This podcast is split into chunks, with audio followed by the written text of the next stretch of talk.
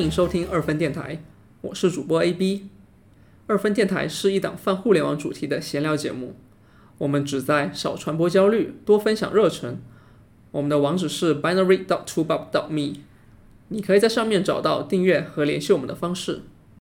啊，今天又是 Android 社区商业化的系列节目，然后这是我们这个系列第二期。对，但是我们今天请到的嘉宾以及后面可能会聊到的一些内容，它可能不是啊直接跟安卓就正相关的这样子。然后，但是几乎每一个安卓开发者都会使用到这些工具，使用到他们开发的一些产品。对，然后我们有请今天的嘉宾。Hello，大家好，我是盛佑啊，目前在 JetBrains 担任 Developer Advocate 啊，就是所谓技术布道师。那我主要的工作就是在推广 JetBrains 的产品跟技术啊，那包括大家可能很熟悉的，就是 JetBrains IDE 系列啊，就是 IntelliJ IDEA 啊，或者 PyCharm、GoLang 啊，那 WebStone 这些。那我们公司有一系列团队合作的工具啊，比方说像 Utrack、TeamCity、UpSource 啊，最近有推出一个 Space 新的平台。那大家可能对于安卓呃有熟悉的同学的话，那应该就用过我们这个 Kotlin 这个编程语言。那这也是由我们 JetBrains 呃这个主力开发的。那我现在也是作为这个布道师团队内唯一一个会讲中文的布道师啊，所以我服务的呃就是中文的用户啊，所以呃我平常就是在写一些这个教程啊，或者是发表一些文章，然后或是到一些展会上去演讲，然后那尽量就是让大家对于这个可以用中文去理解我们公司的产品跟这个技术啊啊，谢谢。对，我想应该我们的听众基本都认识 JetBrains。然后如果不认识的听众的话，你现在在用的 Android Studio，它其实就是基于 JetBrains 的平台，就是 Idea Community 去做做的上层开发。对，然后 JetBrains 它是一个来自于捷克的公司，然后距今已经有二十一年的历史了。我也是因为做这期节目才第一次了解到，哦，原来 JetBrains 来自于捷克。呵呵啊，对，其实大家可能平常比较没注意到，说，哎，我们其实是从欧洲来的，然后我们的总部是在捷克。不过我们现在公司一直有在新做，就是扩张新的办公室。那我们大概有在几个重点地方，像呃俄罗斯的那个圣彼得堡，然后在德国慕尼黑跟呃荷兰的阿姆斯特丹都有办公室。那我们现在在这个上海也有这个新的办公室了，好，所以呃就是也开始有一些这个跟。就专门处理中文用户的这些同事加入这样。啊，那上海的这个办公室，它现在主要的一些职责是什么？嗯，我想他们主要的职责大概分几个部分哦，就是呃，第一个当然是整个办公室的呃运维的部分啊，就是他们需要做一些呃公司的一些呃这个维运的工作。那另外就是我们有呃中文支持的同事，就是中文的技术支持的同事。好，那各位在可能在发 ticket 给我们的时候。呃，假如你们是写中文的话，那就会由我们中文的技术支持的同学来帮我们呃解答。那另外还有像市场推广的同事啊，还有像我自己是布道师哦，那主要就是负责整个大中华区域的工作这样。OK，但是你其实你自己是一个 remote 的这样一个工作状态，对吧？并不在比如说像上海办公室。对，没错，我平常就是 remote 的工作啊，因为我们布道师的工作特性比较特别一点，因为我们要么就是在做一些教程，或是做一些这个推广的工作，那很多时候我们必须呃直接飞到这个呃展会的现场，跟大家做这个面对面的一些沟通啊，所以我们其实。人在哪里不是这么重要，因为我们需要去到哪里的时候，我们就会飞过去，这样。嗯，对，所以，我们整个布道师团队基本上都是 remote，但是，呃，其他大部分的同事，大部分都是在办公室，对。OK，然后其实说了这么多，就是跟布道师相关的工作，要不我们就直接进入今天的第一个主题，就是 advocate，就是布道师的这个工作，它在 JetBrains 里面，它是一个什么样的一种属性？因为可能对于有一些同学来说，他们可能觉得布道师他就是一种社区运营，然后可能啊技术分享会上面上去吹吹牛，那但是他可能实际上啊他的技术也没有这么牛呀。针对这种想法，你觉得哎，你怎么样去解释给他们？对，关于布道师的工作，对这个问题蛮好的，因为大家对于我的工作内容的确都蛮好奇的。哦。那呃，我可以先说，就是对布道师这个职位来说，可能每一间公司呃，因为他们自己在推广工作上的呃需求的不同，所以每一间公司的布道师的工作可能也会多多少少有一些差异。那以我们 JBrains 的布道师来说，呃，我们虽然说可能工作内容里面写代码的时间可能没有很多，但但是基本上我们所有的布道师都是呃从写代码出身的啊，以前就都是程序员啊。那也因为说我们以前有写过这些代码，所以我们非常清楚，呃，身为程序员在工作的时候会有哪一些痛点。那我们的工作就是协助解决大家的痛点，然后我们会跟产品团队去做反应。所以其实我们布道师在 JetBrains 有一个很重要的使命，就是说我们从程序员的这个角度出发，然后我们要知道呃他们想要解决什么问题，然后怎么样让这个产品更好。我们必须让产产品团队知道他们要怎么样优化我们的产品。那同一个时间，我们也会到这个展会现场去跟呃我们的用户做直接面对面的沟通，然后去了解他们呃使用我们产品的心得。然后以及遇到的困难，那我们也是收集完这些意见之后，也是会带回到我们团队来这样。那另外，当然除了呃收集这个产品意见以外呢，我们还会做一些像写博文啊，啊，或是做个教程啊，录个视频，然后呃在展会上面给演讲啊，或是参加一些 meet up 啊，或是参加一些社区的活动。那这些也都是我们平常的工作内容。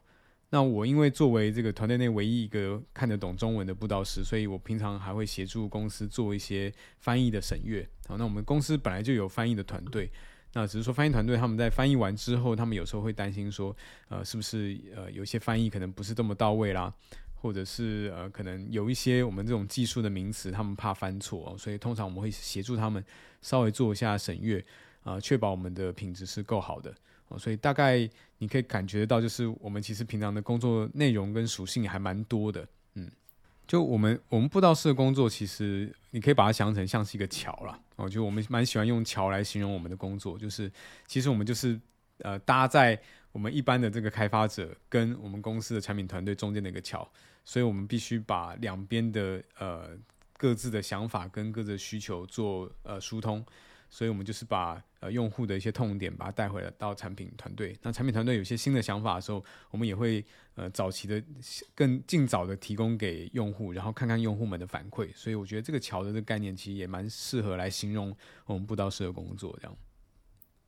好，那总结起来，其实就是跟用户，然后跟公司两边建立起来这种双向的沟通，对，然后你就是中间的这座桥，这个沟通的这个桥梁。对，其实上期那个朱凯老师他讲 Google 的时候，呃，也讲到说，哎，他们其实很想去影响 Google，因为他们就跟你的属性稍微有点不一样，他们是外部的人员，对，所以他们只能是说他们尽力去啊去影响 Google 这个事情。但是其实你作为一个 JetBrains 内聘的一个人员，可以更好的呃跟内部的这种产品的团队去沟通用户的这些需求，然后告诉他们很确切的某一种痛点。对他们可能会更好的去理解，更好的去接受这个事情。对，的确，对，这好像是呃，布道师跟啊外面的这种社区 expert 呃更细微上面的一些区别。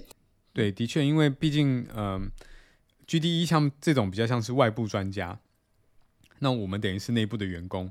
所以我觉得角色跟立场，还有嗯，在看这个产品的时候的一些角度，可能会有一些不太一样。对，那我觉得两种都蛮重要的，所以你会看到有些公司可能像这样的角色两种都有，就是他们也有外部的专家，然后也有呃内部的这种布道师。我我们其实布道师平常等于就是内部员工嘛，那我们在做这个桥的过程中，其实我们也会去找这些外部的一些用户来当我们的外部专家，这样。嗯，了解。呃，跟用户沟通的这些，嗯。故事里面有没有哪一个是你觉得说哦，我从这些用户从这些社区当中获得了哇非常高价值的反馈，对，然后推荐了我们产品团队这边去做一些新的功能，或者说解决了用户的某一些很痛的一些点。嗯，我觉得这个我的确可以分享几个故事哦。呃，刚好最近吧，就是我我觉得这也是我身为这个所谓看得懂中文或是在中文的这个这个用户的圈子里面才可以获得一些反馈跟意见这样。那我记得呃前阵子吧，刚好有一个用户，他就是跟我反馈说，诶，他他是在写 PHP，所以他是跟我反馈说，诶，我在用 PHP Stone，而且他是在 Mac 上面使用的时候，他试着想要把这个他打在 IDE 里面的这些文字从呃简中转繁中，或者从繁中简简转简中这样。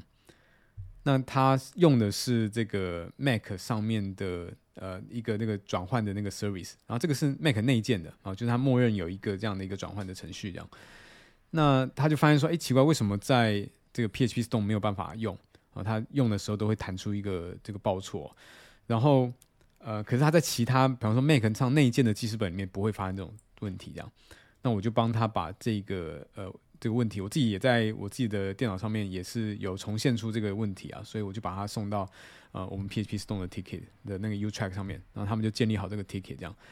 那我们团队也是大概在我们一般团队大概在二十四小时之内都会呃马上去看这些呃 ticket 的状态，然后就会开始有这个 support engineer 的同学来开始帮我们接手在做测试这样。那后来他们就发现说，哎，这个问题好像不是 PHP Stone 单独有的，那这可能是所有 ID 都会有，因为这跟操作系统之间有关，所以他就把这个 ticket 再转到呃 Intel J IDEA 的这个的的这个专的项目底下这样，然后。呃，转到 Intel J IDEA 的这个这个团队之后呢，那个团队看一看，觉得哎，这好像不是 ID 本身的问题，这好像是 Runtime 本身的问题，所以他就再转到 JetBrains Runtime 底下这样，那就是在不同的项目之间做转换。那我觉得这对我来说就是一个呃，蛮有一个价值、蛮高价值的一个反馈，就是说，哎，可能平常对于我们那些同事来说，他们因为没有用过中文的操作系统，然后他也没有这种简中繁中互相转换的这些需求。所以他们其实比较难知道说哦，原来呃我们在这个地方没有注意到，可能哪一个地方有问题这样。然后在这个转换的过程中，我们也可以慢慢去修正我们这些 runtime，然后或是我们的 platform 的一些可能非常细微的一些问题。但这些问题可能修好之后，其实对于用户的体验是会增加好感度的。对，所以我觉得这是蛮有蛮有价值的一些反馈这样。啊，JetBrains 那个 runtime 应该也是有开源的，我记得基于 JDK 十还是基于 JDK 十七，现在。对它，因为我们主要是为了要让我们的 IDE 运行可以更顺畅，所以它有针对于我们 IDE 的一些行为来做一些优化，这样。所以，也不过实际上实际上详细呃怎么样试出，我是不太清楚啦。对，对，但是这是一个嗯，我觉得还蛮典型的案例，就是从一个看似很微小的问题，但是后面可以就是推波助澜，然后一直深入到很底层，然后去解决这个问题。对，这不管是对工程团队也好，然后对用户也好，他们都。就双方都带来了收益，还挺对。的确，我觉得我们现在公司的这种就是跟用户之间，嗯，来回收集反馈跟一直优化产品这个循环，我觉得建立起来是蛮蛮不错的。对，所以我觉得我们的用户其实对我们也蛮热情的。就是比方说，我到展会上去，常常都会有很多小伙伴就很热情的过来说啊，他也是这个 JetBrains 的忠诚用户啦。然后他平常都是用哪一个 IDE 啦？然后他觉得对他的帮助是什么？甚至他会来跟我讨论说：“那我平常都是怎么布道的？”他还想要学个几招，然后回去跟他的同事也布道一下，让他的同事也跟他一起用我们的 IDE，这样可以让整个团队的工作更高效。或者是说他们会讲说：“哎，他们很喜欢 Calling 这个编程语言。”那在团队里面他们是怎么使用的？这样，所以我觉得这样的一个呃双向的反馈，真的是一个蛮蛮棒的一个过程。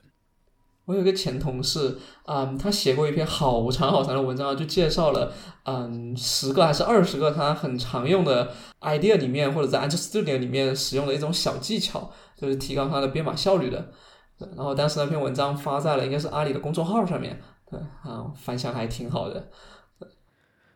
对，其实我们蛮多用户都很喜欢发表这种就是操作小技巧。对，其实我们平常布道师也还蛮常发类似的信息出来。那其实都是希望说让大家更理解我们的产品，然后让大家工作更高效。毕竟你你会想要用 ID，通常就是希望你的工作可以更高效一些。这样，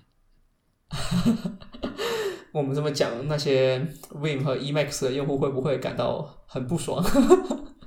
哦，不会不会不会，为什么呢？因为这个我们那个那个 IntelliJ IDEA 里面其实有个插件叫 IDEA Win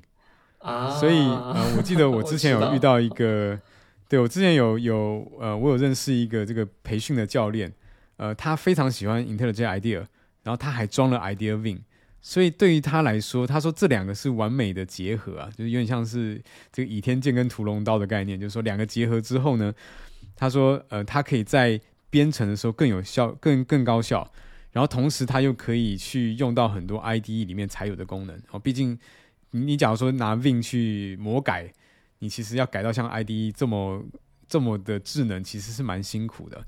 那但是 IntelliJ IDEA 已经做好这么多 IDE 的的功能了，那你只要再装上 Idea Win，你就等于是可以享受两种呃编辑方式带来的双重好处啊。嗯，对，所以不会来那个 Win 的使用者，有一些 Win 的使用者也很喜欢用我们的 IntelliJ IDEA。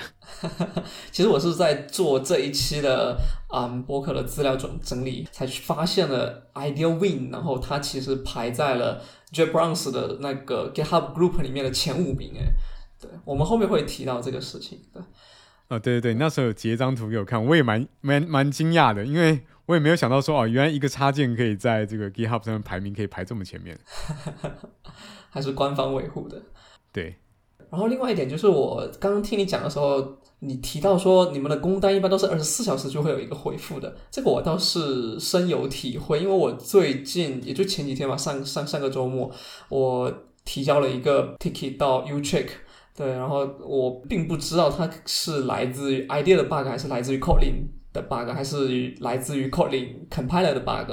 对，反正它就是渲染有问题，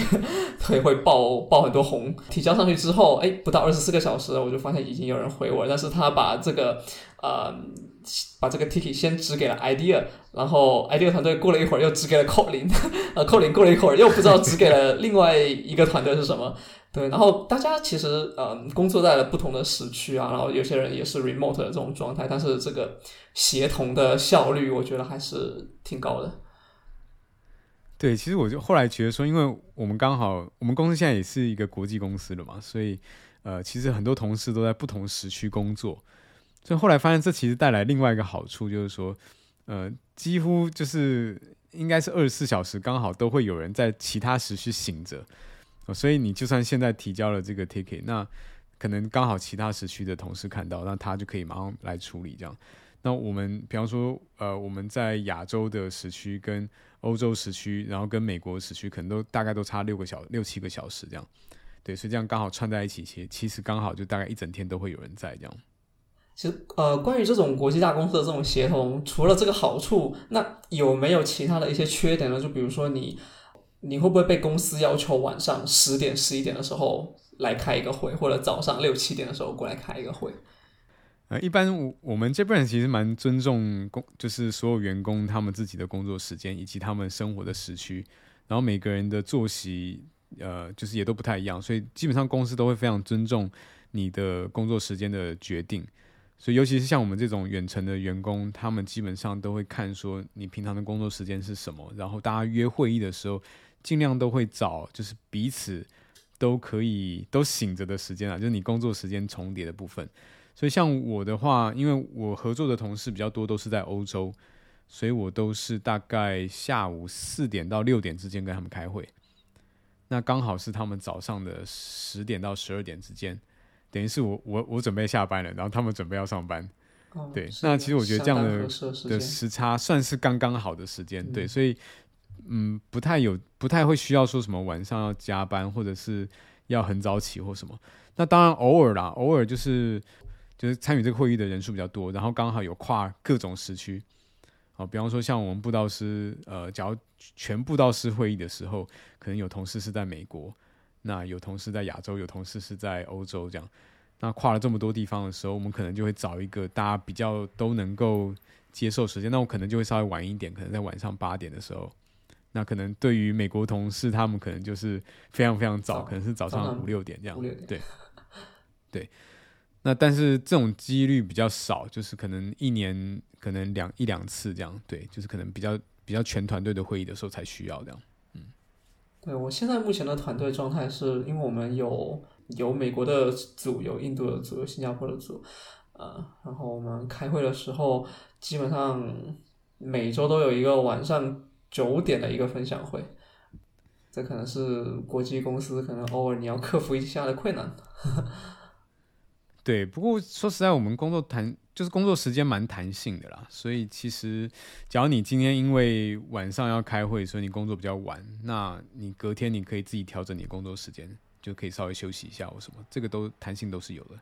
嗯，了解。然后，嗯，讲到和用户之间的这些沟通，然后其实我们就会提到说，布道师非常需要有这种同理心，还有沟通能力。那除了这两种能力之外，嗯，公司呃对布道师的要求还有其他的一些方面吗？就比如说啊，因为 JetBrains 它有很多不一样的 IDE，支持不同的语言去做开发。那布道师会要求哦，你需要掌握所有的语言，所有的 IDE 吗？呃，以我们 JEPANS 来说，不需要，因为一般来说啦，我们的布道师都是搭配产品的。比方说你是写 Java 的同学，那你可能配到的呃这个 IDE 就是 IntelliJ IDEA。所以你你你你的工作就是负责去布到 Intel 这 ID 的这个 IDE 就好，对。那像我们有同事可能是呃熟悉 Python 的，那他们就会去布到 Python。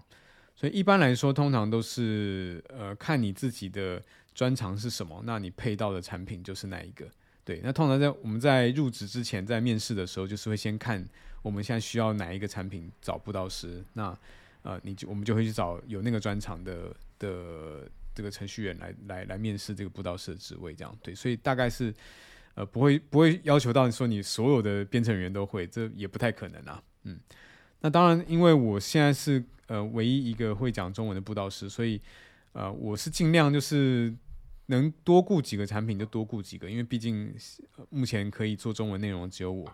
那所以我可能是团队里面稍微需要多多顾几个产品的布道师。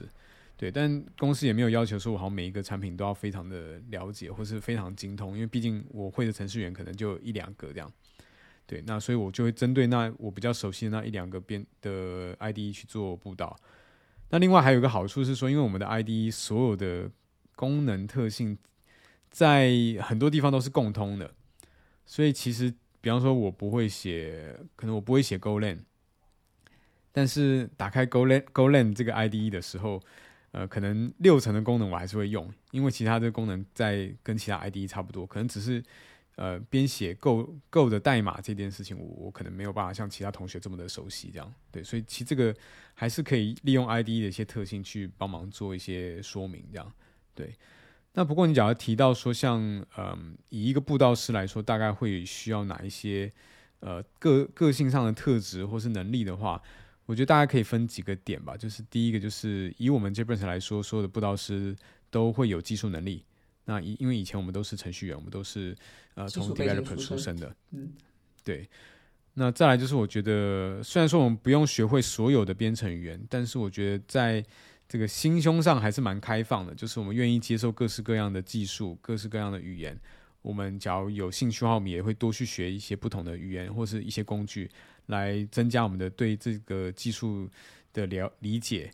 然后也可以帮助我们去更了解用户的痛点或者他们需要解决的问题。这样，对，所以我觉得在呃开放的心胸啦，或者自学能力上都呃都需要有这样的特质。这样，那刚刚就像你讲的，就是说我们也需要有同理心，我们要去了解呃用户的想法，然后我觉得也也有时候也需要一些耐心啦，就是因为你在跟用户沟通的时候。呃，这来来回回，你需要一些时间去理解，说，诶，那他到底遇到什么样的问题？然后为什么他可以，他他会遇到这个问题，可是你重现不出来？那你可能在这过程中，你要来来回回的跟用户去沟通，然后慢慢去帮他找到问题的根源。啊，就像我们上刚刚提到那个送 ticket 的这个故事一样，就是你慢慢去找到，哦，原来在某一些用户底下的确会发生，可是，在可能用的呃不同语言的操作系统，可能就不会遇到这样。对，所以我觉得这个耐心跟同理心也是要的。那最后就像你提到，就是还有沟通能力啊，就因为你在做布道师的时候，其实你蛮蛮常讲话的啊，不管是跟别人开会，或是跟用户沟通，或者是你上台去演讲，对，所以演讲部分甚至还有包括啊，对，还上 podcast，对，对啊，然后中间你可能，比方说你在演讲的时候，你也需要准备 PPT 啊这些，所以我觉得这些东西都算是在沟通能力范围内吧。所以我觉得布道师算是一个蛮需要呃多重。的不同的这种多元能力去组合出来的一个职位，这样，嗯，啊，听上去其实相当的复杂，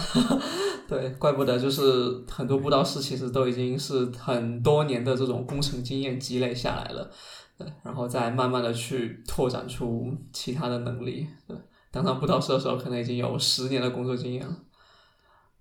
嗯，差不多。我们那时候，呃呃，我们那时候好像稍微内部稍微做了一下统计吧，大家大部分都是大部分都是十年左右的程序员出来，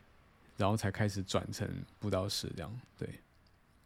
然后，嗯，因为前面你提到说你现在主要是做大中华区，就是讲中文的地区，然后包括像大陆啊、香港啊、台湾等等。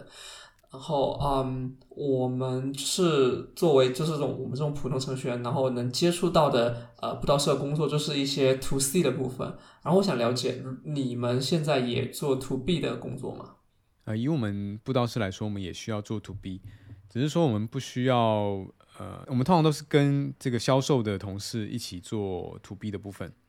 呃，比方说企企业有一些需求，然后他可能会跟我们的销售联系。那联系完之后，可能销售觉得说，哎，那客户需要做一些演示啦，或者是需要做一些培训的时候，那他就会请我们布道师来帮忙。那我们就会配合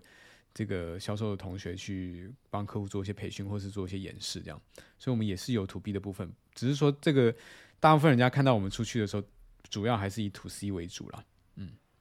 我觉得我们 JetBrains 的风格也是比较，就是我我们我记得我们公司以前有在讲一件事情，就是说我们是这种所谓的 button up，就是说我们从等于是从这个程序员开始去影响，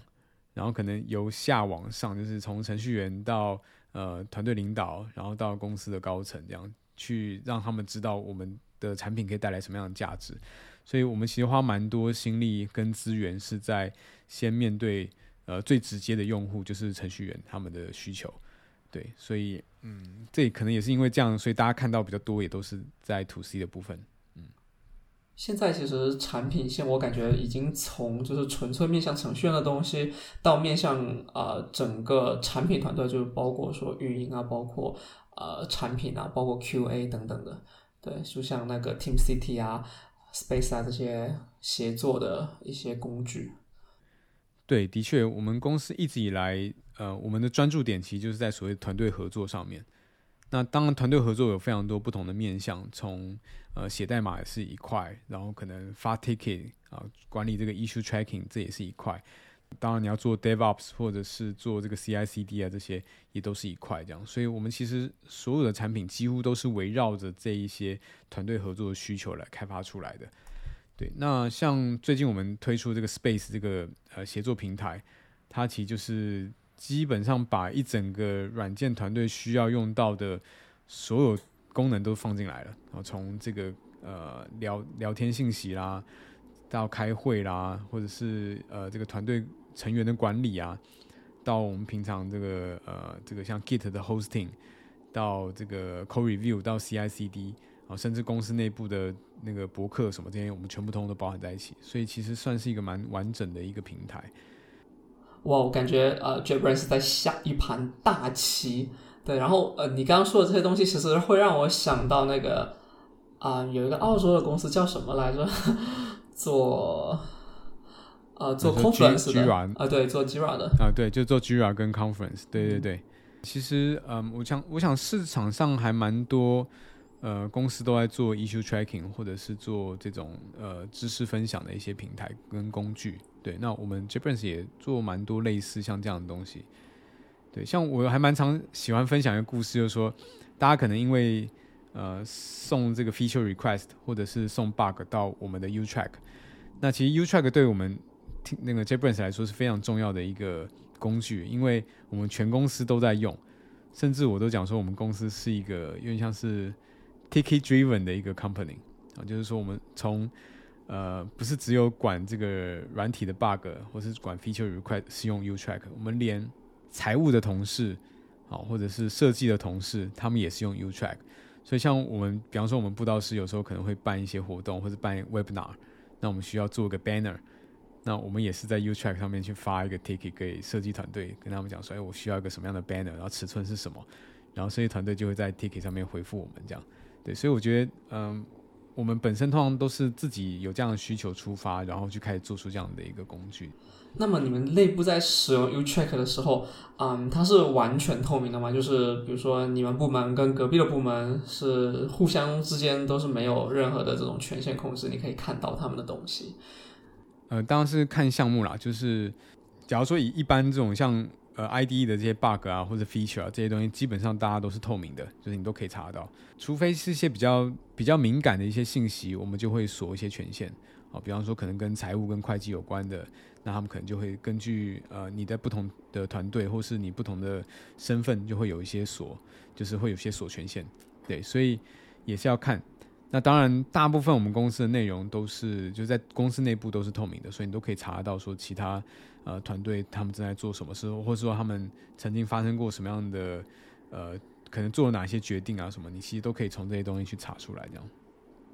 啊，我很喜欢这种就是内部这种很透明的这种沟通的渠道，然后包括说呃，你可以有更多的机会，然后去跟别的团队去合作，或者说去发现一些嗯 bug 啊，提给他们提一些 feature 啊，或者说大家共同去做一些什么新的东西。对你可能只能建立在说你平时哦一直可以看到别人团队一些什么东西，然后你感兴趣发现了一些东西，然后才可以再去啊衍生出更多的一些创新出来。嗯，的确，我们。公司真的是蛮一方面蛮鼓励创新的，然后一方面也很鼓励不同部门之间的同事可以做一些交流。对我们，我们公司内部的这个这个聊天的渠道里面有一个功能，就是你可以呃每一周都可以跟一个同事配对，就是他可以帮你去找一个两个人都可以的时间，然后你们就可以比方说开就是。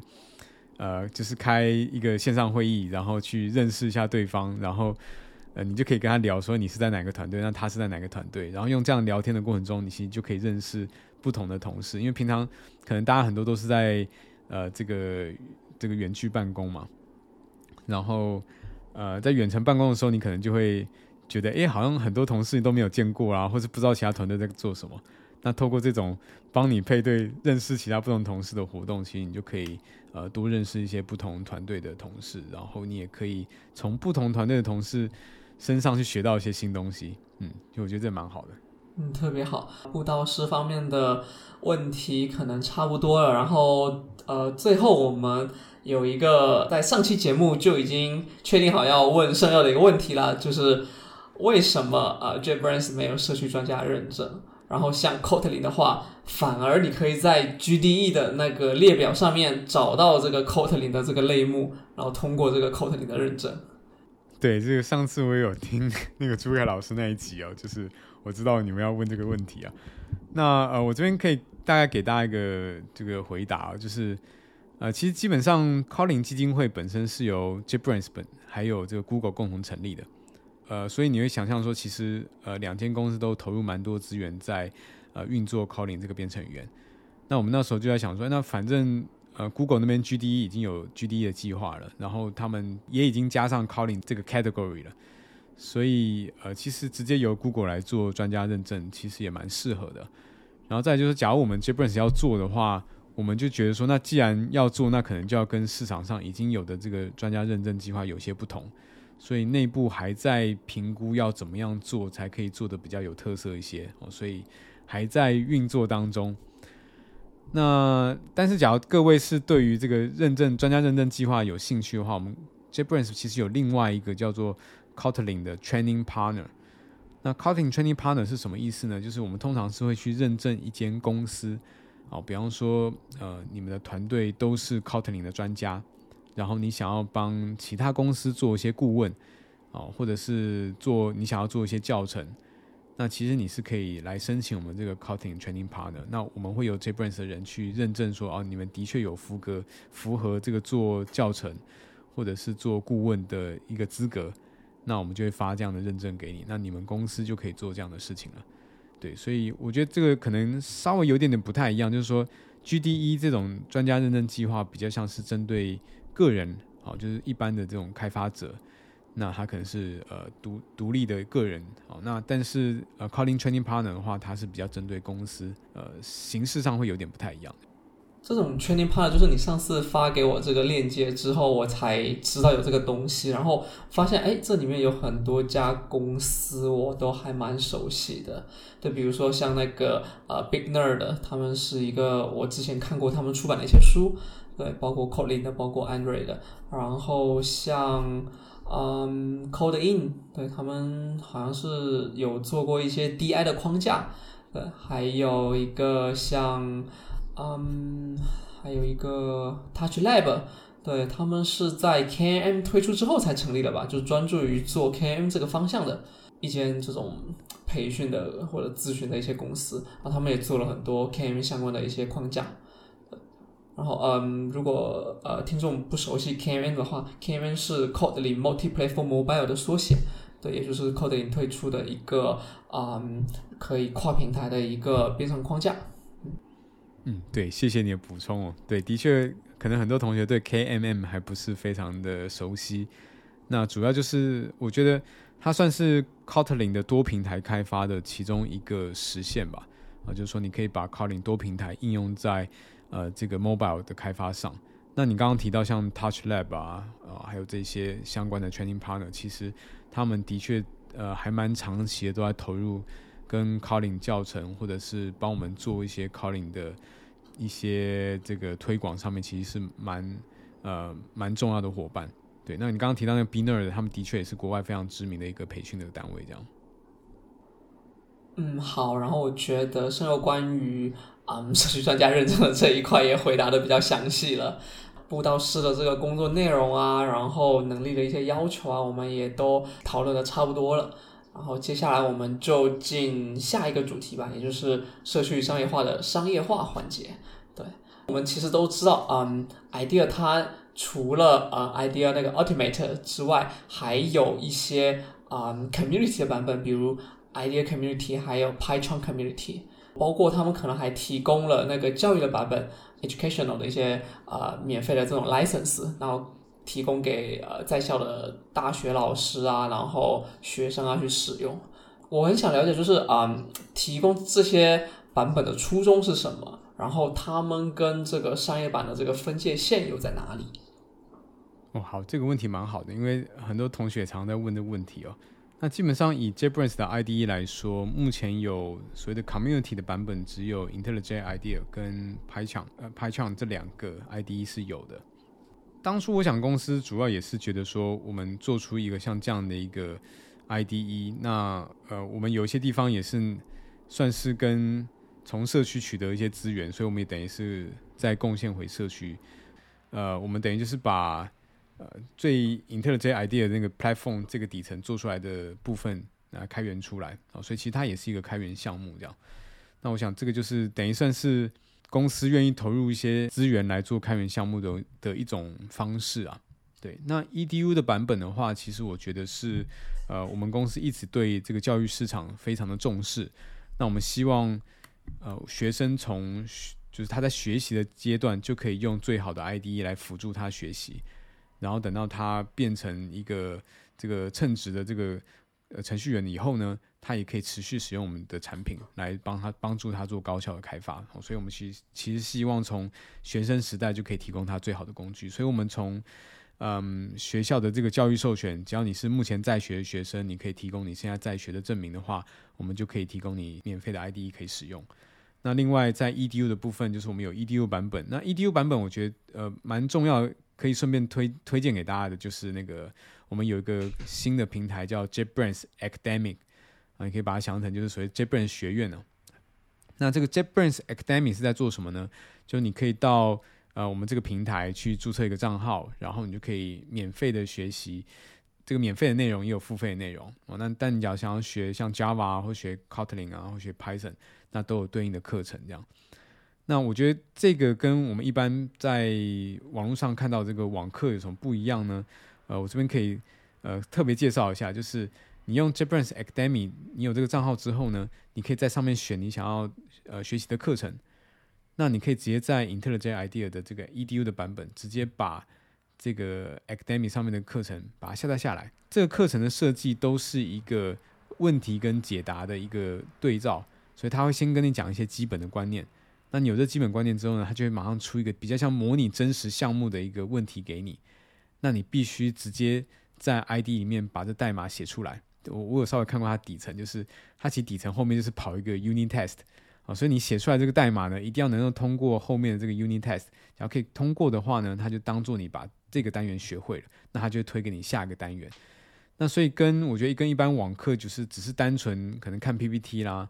或是单纯听老师讲解，更不一样的地方是说，他是丢给你一个真实的项目，然后你一定要写代码，而且代码还要写对。你只要写错，你通通过不了 unit test 的话，你还是没有办法通过这个课程，这样，所以用这样的方式，我觉得在学习体验上会更真实一些。然后你可能也会觉得，呃，也可以利用这样的过程，就可以把 ID 的一些操作技巧一起学起来。哦，所以我觉得算是一个蛮高效的一种学习方式哦。所以，假如各位呃可能还是学生，然后呃想要学习编程的话，我也是蛮推荐你用 JetBrains Academy 来做学习。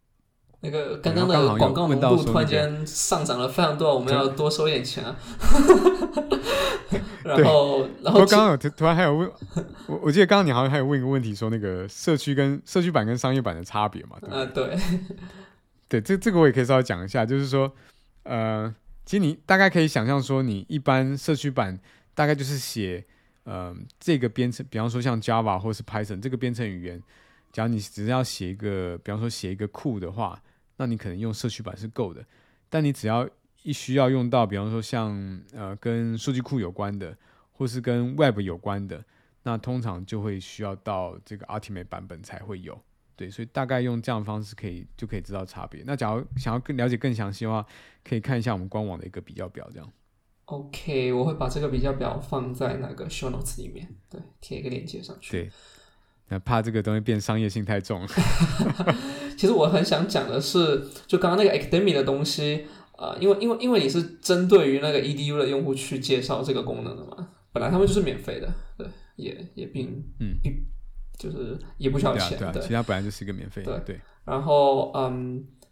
我会觉得说很像那个 idea 里面有一个插件是刷 l code 的一个题目的。对，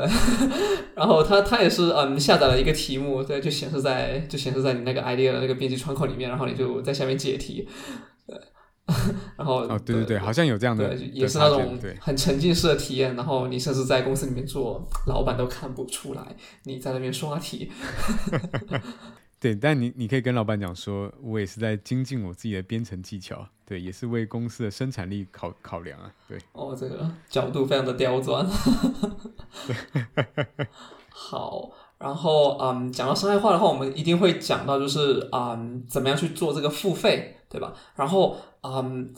我自己的话，已经是一个大概四年还是五年的一个那个 JetBrains 的一个这种付费的用户，然后也是 All Products Package 的那个那个那个模式，对。然后它其实现在提供了这个嗯付费的模式是一种订阅的方式，以及提供了一个嗯，如果你连续订阅的话，它会有一个叫做连续折扣的模式，也就是第一年是原价，第二年就是八折，第三年是六折的这样一种付费的形式。然后我也想知道说，嗯，为什么是采用这样的一种形式，以及啊，你们这个盈利的这个模式从一开始到现在它有变化吗？呃，这个盈利模式的确是有变化过。我自己大概是五六年前吧，我也本身也是 JetBrains 的用户。那那时候我们在购买 ID 软件的时候，我们是呃，等于是你当下付费的时候，你就是买断的版本。好比方说我是二零一六年买好了，那我就会拿到二零一六年的那个版本，然后我就是永远可以使用这个版本。对，但是它就变成是说，你每一次有新版本的时候，你可能就要升级，哦，就是在购买升级的版本这样。对，那后来我觉得现在整个软件开发跟这个呃付费的模式，我觉得开始有做一些转变。那用户也开始知道说，呃，好像用持续订阅的方式，因为毕竟公司需要一直更新这个软件，然后我们也需要投入很多资源来做这些开发，所以，呃，以这种连续订阅的模式，我觉得对于一个软件开发公司来说是相对比较健康的一个模式。那用户呃也可以透过这个持续付费，可以拿到最新版的这个软件，所以用户也可以用到最新版软件，这件事情我觉得也是不错的。那所以我觉得，呃，你说盈利模式有没有改变的话，的确中间我们曾经有从这个卖断的方式到现在订阅，中间有一个转换的过程。对，就是我觉得我还可以提一下，就是说，呃，我们这个模式的转变其实不是单纯的是从卖断到这个变订阅，哦，因为一般来说你听到的其他的这个所谓订阅模式，可能都是说，啊，我持续付费，那我就会持续的可以使用这个软件，但只要我一不费。我我只要一不付费的时候呢，我可能就不能使用这个软件了。对，那我们 JBrains 的这个订阅模式像是买断制跟这个订阅制的混合体，那是什么意思呢？就比方说，呃，我们现在 JetBrains ID 是二零二一点二这个版本，好，那假如你现在开始订阅了，然后你有订满一年，那在你第二年开始，你可以取得这个优惠。那第三年会有优惠。那假如你在其中某一年你决定不要续费的时候呢，那你可以回退回你当初付费时候的那个版本。好，所以比方说我是二零二一点二的时候付费的，那我到明年二零二二点二的时候，假如我决定不要续费的话，那我还是可以拥有就是二零二一点二这个版本。好，等于是二零二一点二这个版本是买断的。好，所以它还是可以有一个。呃，永久使用的一个版本，所以跟一般的那种所谓的呃持续订阅的方式还是有点不太一样。那我觉得用这样的方式，其实对于呃用户跟对于公司来说都是一个蛮健康的一个状态。那为什么呢？因为我觉得 JetBrains 我们其实就是用这样的方式去呃持续的去精进我们的这个优化我们的软件。那我们就会有那个，因为因为我们希望用户续费嘛，所以我们就一直推出。真的是符合用户需求的软件，那用户也因为他持续付费，所以他就可以一直拿到最新版，而且是符合他需求的一个软件。所以我觉得用这样的一个持续订阅模式，其实对于整个软件生态系算是一个蛮健康，而且是一个正循环的一个方式。这样。啊，其实我自己也作为一个软件开发者，然后我对于呃这个付费啊，然后对于呃对于付费对于正循环的这个模式，就我还是挺看好的，而且我个人是就是非常支持，也想要去推广这件事情的。对，因为啊，就像我们第四期请的那个若心，对若若心，他是一个独立的 Android 开发者，对，然后他自己做的软件，或者说你想想你自己做一个软件开发工程师，你自己做的软件拿出去卖的时候。然后有如果有很多人，嗯，他们就不愿意付费，然后去甚至去下盗版，对，那这个事情就会呃变得很恶劣，然后大家都没有办法从这里面赚到钱的话，这整个行业就很难去再发展，然后就很难去鼓励啊这个软件的开发者他再去做新的新的东西，然后再去把它精进，把它维护下去。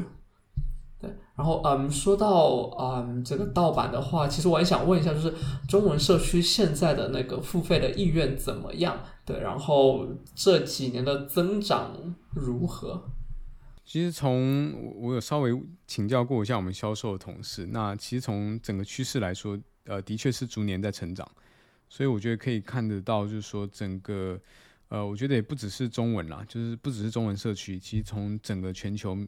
的这个趋势来看，其实大家都能够接受，呃，就是持续付费订阅这样的一个观念，然后大家也都会用正确的方式取得软件来使用，对，所以我觉得整个趋势其实是上涨的。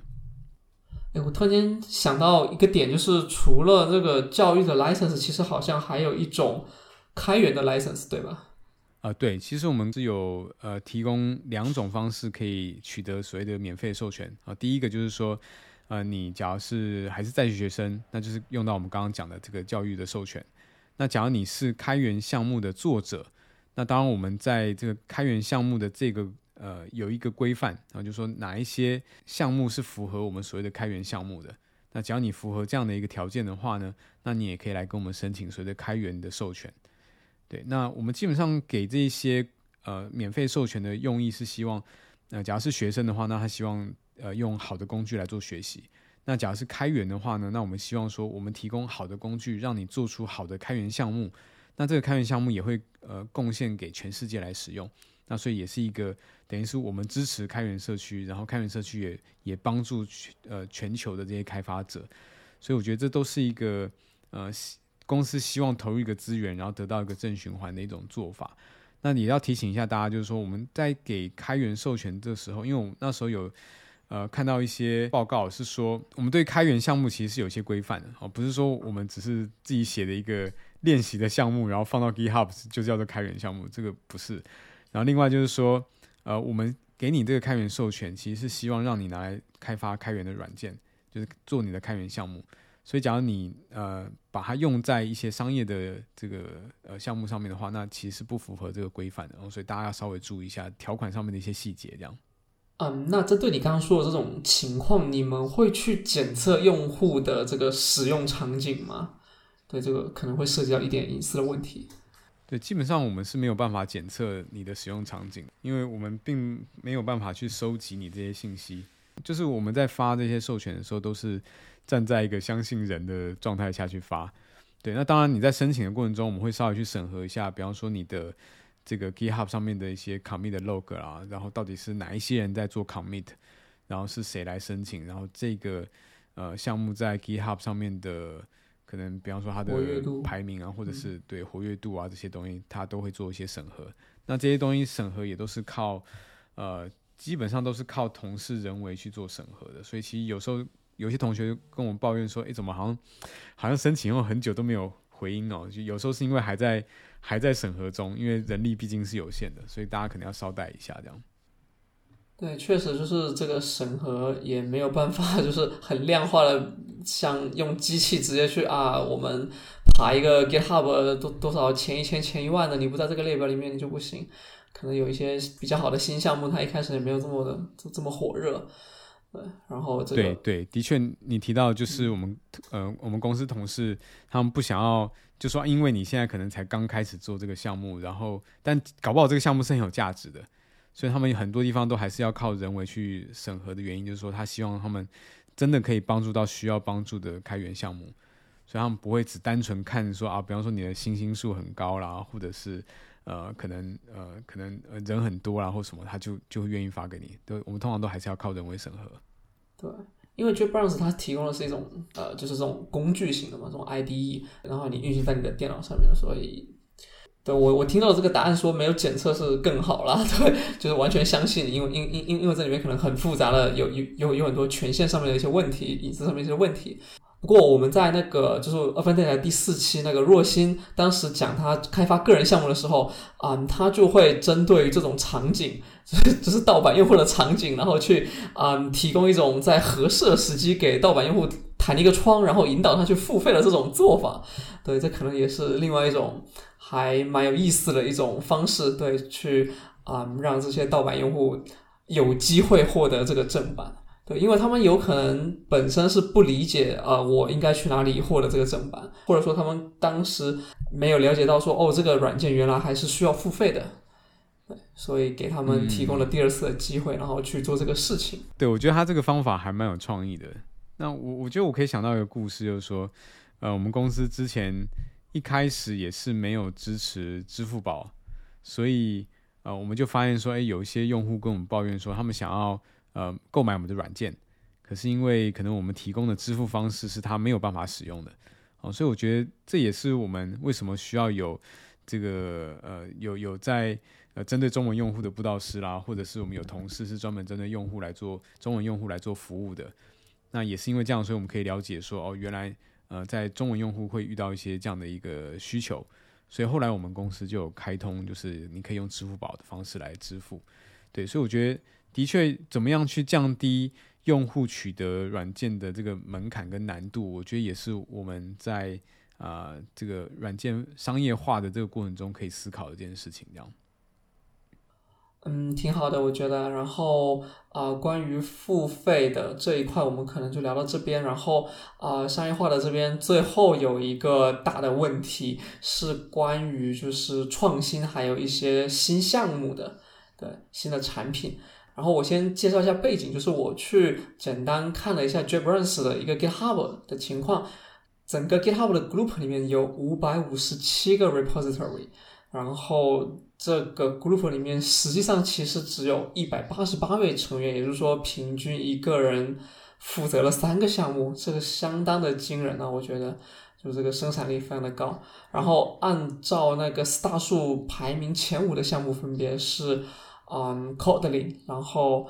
IntelliJ Community，然后是 Kotlin Native。不过这个项目应该已经是被合并到了第一名的那个 Kotlin 项目里面了。然后接下来是 Compose，啊，JB，对，这个是啊，JetBrains 基于那个安卓的那个 Jetpack Compose 拓展的一个 Compose 的一个 Desktop 版本，也就是你可以用这个类似的写法，然后去开发一些。啊，桌面的意外应用，对，然后第五名就是我们刚刚提到那个 Ideal Win，没想到就是一个插件竟然能够啊跑到前五名去，对，然后啊说了这么多，其实就是想要了解啊，对于这些早期的开源项目，特别是一些啊很不稳定的产品，对，然后 JetBrains 它内部是怎么样决策这个产品继续往下做？然后，嗯，作为布道师来说，你们怎么样去关注早期的这些开发者的维护？然后怎么样去做这个市场啊、用户的这个需求调研？嗯，我们 JetBrains 其实是一直以来都蛮鼓励创新的，对，所以公司其实是蛮支持我们所有同事，就是你假如有想到什么样的想法或是一些新的 idea，那你其实都可以。嗯，蛮自由的去做一些尝试跟发展这样。那我们内部其实有也有一些呃项目是专门去鼓励大家做一些创新，比方说像嗯我们前一阵公司内部也有办这个 Hackathon，那我们就是为期两天呃两天的时间，然后你可以做任何跟公司有关，甚至跟公司无关的任何想法的项目。然后两天结束之后，我们还有发表时间，就是大家可以发表说，那你这两天的 hackathon 做了什么东西出来？那你可以自己想出一个项目来做，也可以去加入同事的项目做。好，那我觉得这样的一个过程，其实就是公司鼓励创新的一个过程。所以，嗯，我们公司其实会希望说，你做出创新项目之后，那假如这东西，诶，你发现受到，比方说在内部的 hackathon 受到了肯定，然后。呃，可能越来越多同事对他有兴趣，那他可能最后就会变成一个产品，那公司就会更更加支持你把它往产品化的方向前进。这样，对。那我可以举一个例子，就是说，像各位可能用我们 JetBrains ID 的时候，会用那个 Toolbox 这个 App。那 Toolbox 这个 App 其实当初一开始的这个原型。啊，这个 prototype 呢，就是从 Hackathon 出来的，就内内部的 Hackathon。有一年，他们就突然觉得说，哎，我们在用这个 ID 的时候，要用要管这么多 ID，还蛮麻烦的。所以在 Hackathon，他们就做了一个像这样的一个管理 ID 的软件。那时候还不叫 Toolbox 这样。那后来他们就呃做出来，然后发表之后呢，诶，在内部还是蛮受欢迎的。然后最后他们就受到公司支持，干脆就呃变成一个正式的产品。好，所以他们中间也做过了好几次的 refactoring，然后。经过呃这几次的 refactoring 之后呢，现在 Toolbox 已经是一个百分之一百用 Kotlin 开发，然后它就是用到你刚刚提到那个 Jetpack Compose for Desktop 的的这个呃这个写法的一个全新的一个 App 这样，所以我觉得这个就是嗯公司从呃你有 idea 到鼓励你创新，到这个最后你做出原型，然后最后真的变成一个产品，然后现在所有的用户都在用的一个蛮好的一个案例啊。对，然后同样是 Toolbox 这个案例，我们可以再深入聊一下，就是啊，比如说它用到了 Compose Desktop 啊这个技术，然后这个技术它其实是呃最近两年才开始做的，自己家公司的产品就先用上了，就相当于呃用这个技术去做了一次重构，对，但是直到现在它其实还是一个阿尔法的版本。对，它还没有远，还远远还没有看到那个 stable 的那个那个影子。然后它呃，就是对比之下啊，其实 Kotlin 它其实是一个十年前的产品了，对吧？然后它发展到现在，可能也就啊，最近两三年才逐渐的开始火起来。然后 JetBrains 它其实是嗯，是会去压这个赌注，压到了，或者说他看到了这个十年后的这种一种情况吗？呃，的确会耶，因为嗯，假如各位有兴趣的话，可以去网上搜索一个视频，就是刚好最近 Kotlin 十周年嘛，那我们公司有做一个 Kotlin 十周年的一个算是一个纪念的视频，然后在那视频里面其实就就是有呃介绍到当初 Kotlin 呃发展的一个故事。那我记得那时候好像是我们公司的创始人有在跟公司的同事在聊说，诶，我们 j b r a n s 怎么样可以做出。呃，对这世界有影响力的的一个产品，那那时候就有同事讲说，那要对这个程序员这个这个开发的这个这个领域要有这个贡献，那大概就是做出一个编程语言。那刚好公司内部也是在找一个，就是可以呃，你可以取代 Java，但是又可以相容 Java 的一个新的更好的一个编程语言。所以那时候在。呃，各方的评估跟研研究跟实验之下，后来我们就推出了像 Kotlin 这个编程语言这样。那的确，当初推出来的时候，的确蛮多同事也很很怀疑说，诶，我们真的有需要一个新的编程语言吗？啊，尤其在那个时候，可能已经有 Scala 或是有其他呃 JVM 的相关的语言出来这样。对，但是呃，我觉得从 JetBrains 的角度来说，就是我们其实是一方面，我们也希望可以对世界做出一些改变。我们希望发挥一些我们的技术影响力。然后另外一方面，我们自己内部也有这样的需求，哦，所以我们也会愿意公司愿意投入这么大的一个心力跟资源去呃培育一个新的编程员出来。那我们的确对 Calling 有很高的期待。你可以看到，我们不管是在呃这个语言的演进上，以及相关生态系哦，像比方说像生相关生态系里面，包括我们有做 Web 的框架叫 Cater 啊，然后我们在 Mobile 上面有推出 KMM。那其实我们一直都很希望，我们可以在这个多平台开发上面做出一个让这个开发者体验更好的一个语言，跟整个我我觉得应该是不只是超，应该是这个超越语言呐，就是它是一个超越语言，然后变成是一个呃开发生态系这样的一个概念。对，所以我觉得我们这边的确在这一块蛮有呃蛮有那个热情去投入资源，然后也蛮有野心的，希望可以把这东西做好这样。对。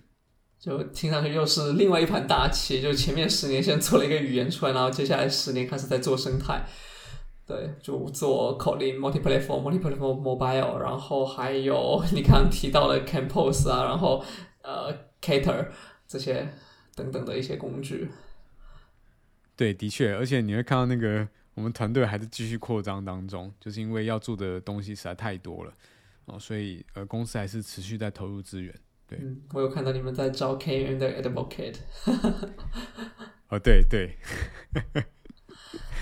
好，我觉得商业化的部分也差不多了。然后，今天我们节目的最后一个问题是一个很有意思的小问题，就是啊，为什么申友你当初选择了这一份职业？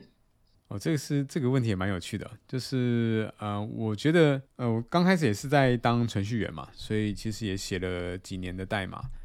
那只在写代码的过程中，我觉得呃，有时候你会诶遇到一些问题，你会想要跟人家交流，或者想要跟人家请教。那所以你可能就开始去参加社区活动。那参加社区活动的时候，你可能就会认识到更多不同领域的朋友啦。然后他们每个人都有不同的专长，他们可能用的编程语言都不一样。那在这样的一个交流过程中，诶，觉得蛮有帮助的。那后来就会呃自己开始学会呃，就是你这个技能越来越好之后呢，你可能就想说，那我是不是可以把我学到再教给别人？好，所以你可能就会去社区做一些分享啊。那你也可能也开始写一些文章啊，或者是开始做一些教程。那在这过程中，你就发现说，哎，其实诶教别人解决问题这件事情是蛮有呃蛮有成就感的一件事情。你学会怎么用技术来解决一些问题，也是一个很有趣的过程。对，所以我后来就发现说，诶，那我在呃这个职涯发展这个过程中，我就发现说，诶，原来有像布道师这样的一个角色。然后这个角色其实它综合了，我们像我们刚刚提到，它综合了蛮多特质的。它有它需要会写代码，但它也需要跟人家做沟通、做交流啊，所以它也常常跑社区。然后它也需要写教程，然后它也需要。呃，把一些呃这个新的技术教会教会别人，那我就觉得，哎，那这样的一个呃角色，他他要做的工作跟我有兴趣的事情好像蛮符合的哦，所以后来我就觉得说，哎，那这样的话，我是不是可以把自己放在这个职位上去试试看？哦，所以后来我就我觉得也有点误打误撞了，就是这样就呃慢慢走往这个方向靠近，然后最后找到像这样的职位，然后就去上班了。对，所以我就后来就加入 J Brand 当不技术不导师这样。因为布道师本身是一个就整体数量上相对来说比较少的一个群体，嗯，要求的那个能力又比较多元，这里面还包含了一个就是自己兴趣和这个工作最后融为了一体的这样一种选择，这确实是还蛮特别的。对，不过我最近有稍微观察一下，就是其实蛮多企业现在也开始有在招这个布道师的职位。对，我在网上也稍微搜了一下，其实有越来越多公司开始接受像这样的一个思维，觉得说他们在推广一个技术的时候需要一个布道师。所以我觉得，假如各位有兴趣的话，或许，呃，假如你对于写代码有兴趣，但你也同时有这个分享的热情，然后你也很愿意呃去呃写教程啊，或是说教会别人一些新的技术的话，那或许你也可以考虑看看，要不要去往职呃这个布道师这个职涯去发展这样。哇，非常好的一个总结。然后我们今天非常感谢，嗯，圣佑来到二分电台做客。对，然后圣佑最后还有什么想要补充的吗？呃，我想跟呃各位听众稍微就是，我还蛮鼓励大家，就是说，呃，假如你今天是一个呃软件开发者，那我也蛮鼓励大家，就是多参与一些社区的活动，然后你也可以呃，不管是用开源的，就是开源项目的方式，或者是在社区里面做分享，我觉得都是让整个呃这个开发生态系变得更正向循环，或是更。呃，更好往更好的方向发展的一种方式，所以我蛮鼓励大家，就是可以多投注自己的热情，以及跟别人分享。啊，真好！我要打一个广告，如果你是个安卓开发者的话，可以关注我的公众号“安卓高效开发”，然后我经常会搞一些这种开源社区的活动，你可以过来参与。对，我觉得应该好好多多跟你一起学习，然后也可以参与一些你你办的一些活动。没有了，然后啊，后面有办活动的时候，我们可以嗯一起做一些分享。嗯。好啊，然后嗯，希望后面还有机会跟声优再嗯多沟通沟通关于这些开源社区方面的一些东西。对，然后我们今天的节目到这边就结束了，然后下期再见，拜拜。好，谢谢 AB 的邀请，大家再见，拜。如果你喜欢我们的节目，欢迎在小宇宙等客户端订阅，以及关注我们的微博或公众号，接受最新一期的推送。我们下期节目再见，拜拜。